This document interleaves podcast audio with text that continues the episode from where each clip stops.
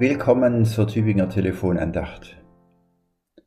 Die Schöpfung Gottes reicht von der kleinsten Zelle, ja vom kleinsten Atom, über große Pflanzen und Tiere bis in die unendliche Weite des Weltalls. Mit der Schöpfung Gottes können wir auf zweierlei Art umgehen. Zwei Arten möchte ich heute mit Ihnen bedenken. Wir können staunend sehen, was da ist, was in der Natur von Gott geschaffen uns umgibt, fasziniert sein darüber. Und die andere Seite, wir können mit Sorgenfalten wahrnehmen, was durch die Klimakrise bedroht oder zerstört ist. Und dann mit Wut reagieren über halbherzige Gegenmaßnahmen. Mit Sorgen zu reagieren auf die Schöpfung Gottes ist berechtigt, denn es motiviert zum Verzicht und der ist wirklich nötig an vielen Stellen.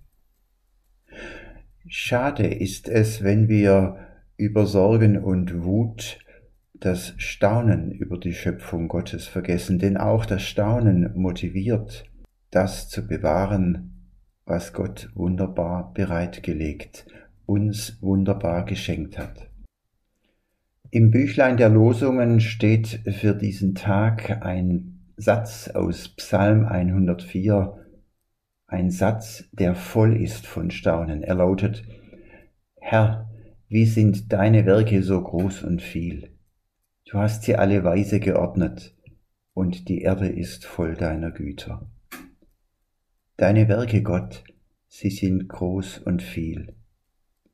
Ich denke an die Zahl der Planeten, an die Vielzahl von Galaxien, an die unvorstellbaren, unendlich weiten Räume im Weltall. Ich denke daran, wie die Planeten fein aufeinander abgestimmt sind. Der Abstand der Sonne von unserer Erde ist genau richtig.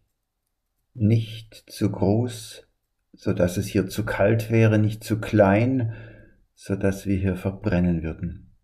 Ja, die Werke Gottes in der Weite des Weltalls tatsächlich sehr weise geordnet. Und dann denke ich an die vielen Zellen in ihrem und meinem Körper, mit ihren unglaublich vielen Stoffwechselvorgängen von Minute zu Minute die Vielzahl von Wechselwirkungen zwischen Molekülen und Atomen. Wie wunderbar das alles abläuft, unbemerkt und doch lebenswichtig. In der Zeitung las ich unlängst, dass die Fruchtfliege Drosophila 100.000 Nervenzellen in ihrem Fliegenhirn hat, mit Millionen von Verknüpfungen zwischen den Zellen. Wie unglaublich, wie wunderbar. Und dann die Landschaften, die uns umgeben, liebliche Wälder, schroffe Felsen, wilde Täler. Herr, wie sind deine Werke so groß und viel, du hast sie alle weise geordnet, und die Erde ist voll deiner Güter. Über welche Werke der Schöpfung Gottes werden wir heute staunen?